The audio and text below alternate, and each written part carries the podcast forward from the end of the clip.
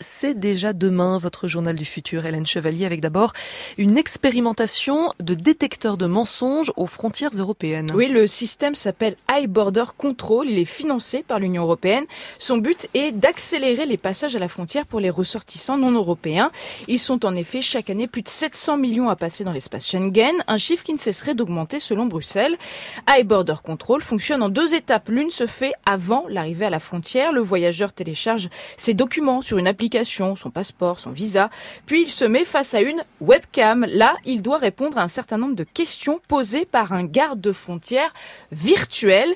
Qu'y a-t-il dans votre valise? Si vous l'ouvrez, que vous me montrez ce qu'il y a dedans, cela confirmera-t-il que vos réponses sont exactes?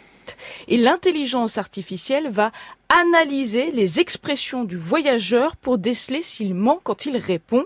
Et ensuite elle lui délivre un code une fois arrivé au contrôle frontière, notre voyageur va scanner ce code. Si le logiciel n'a pas repéré de mensonge, il se retrouve dans une file de vérification à bas risque. En revanche, si le garde frontière virtuel a estimé que le voyageur mentait, les agents de police aux frontières vont procéder à un examen plus approfondi en récupérant des données biométriques comme la reconnaissance faciale, les empreintes digitales et des veines de la main. High Border Control a pour le moment un taux de réussite de 74%, ça fait quand même 26% de marge d'erreur.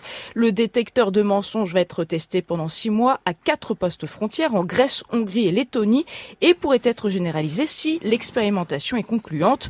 Nul doute que ce logiciel va faire réagir les associations de défense des libertés. Oui, si j'en juge par euh, les visages que je vois autour de cette table, ça va faire réagir, oui.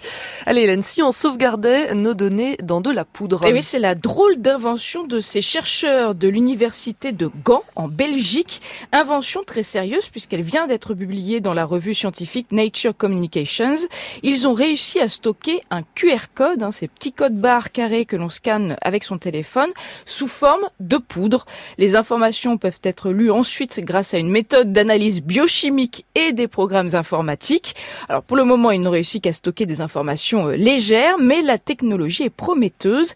Elle est en effet beaucoup plus écologique que le stockage actuel. Les clés USB et autres serveurs informatiques sont en effet bourrés de métaux lourds et ont besoin d'énormément d'énergie. Autre invention étonnante, ce chewing-gum qui ne perd jamais son goût. Oui, c'est une invention que l'on doit cette fois-ci à des chercheurs japonais présentés lors d'un salon à Berlin. En fait, de chewing-gum, il n'en a que la taille. Pour le reste, il s'agit en fait d'un matériau sur lequel ont été collés de fines électrodes et entouré d'un film plastique. Lorsque l'on mâche, il le produit un faible courant. Alors, je vous rassure, hein, totalement indolore. C'est ce courant électrique qui donne la sensation de goût perpétuel à la langue. Alors dans la vidéo mise en ligne par l'équipe, le jeune homme qui teste le chewing-gum électronique n'a pas l'air d'apprécier plus que ça sa séance de mastication. En même temps, on peut le comprendre, selon les testeurs, le goût serait celui des niboshi, ces sortes de petites sardines japonaises. En même temps, le chewing-gum, c'est du pétrole. Je peux déjà vous dire que Frédéric Pommier n'en mangera pas, hein, vu, vu, la tête que vous faites. Je suis pas sûre non plus. Merci beaucoup, Hélène Chevalier. C'est déjà demain à retrouver sur franceinter.fr.